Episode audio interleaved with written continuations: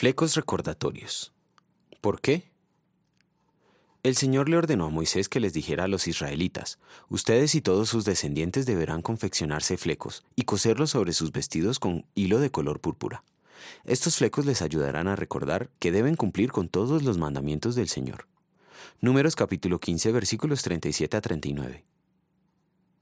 ¿Ha olvidado alguna vez algo muy importante? Una ayuda para recordar es anotar lo importante. Daniel anotó lo principal de una revelación que Dios le dio por medio de sueños y visiones. ¿Toma usted notas en las reuniones de la iglesia? Si la palabra de Dios es importante para usted, entonces querrá recordarla. Dios quiere que recordemos sus enseñanzas, quiere que prestemos esmerada atención y que procuremos retener su palabra tal como Él la ha enseñado. Por eso Jesucristo advierte. Así que, presten atención a cómo oyen. A los que escuchan mis enseñanzas se les dará más entendimiento, pero a los que no escuchan se les quitará aún lo que piensan que entienden. Lucas 8, versículos 18. El Señor instruyó que los israelitas usen flecos como parte de su atuendo. Durante las actividades cotidianas, al rozar esos flecos con las manos, sería un constante recordatorio de la palabra de Dios. Sin embargo, los fariseos hicieron flecos más grandes para dar la impresión de ser muy piadosos. Evidentemente, ese uso profano de los flecos no le agradó al Señor. Hoy contamos con muchas maneras para tener presentes las verdades espirituales, tales como las festividades de Pascua y la Navidad. Llevar una Biblia en la mano no solo es un recordatorio para nosotros, sino también para los demás.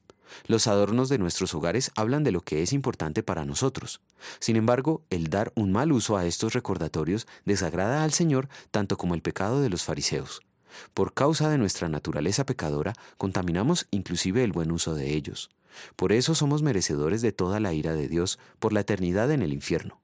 Pero Cristo hizo uso santo de todo lo sagrado, no solo de los flecos, en obediencia perfecta de la ley de Dios como nuestro sustituto, y en la cruz recibió el castigo que merecemos para que esos méritos nos sean atribuidos gratuitamente a fin de que tengamos el perdón de los pecados. En gratitud vamos a querer dar un uso santo no solo a los símbolos que nos recuerdan la fe, sino a todo lo que Dios nos ha dado. Oremos. Señor, solo merezco la condenación eterna, pero gracias a tu bondad y misericordia quisiste enviar a tu Hijo como nuestro doble sustituto, de tal manera que por sus méritos ahora somos declarados justos. En gratitud te suplico me concedas por el poder del Evangelio en los medios de gracia vivir santa y piadosamente mientras espero la segunda venida de Jesucristo. Amén.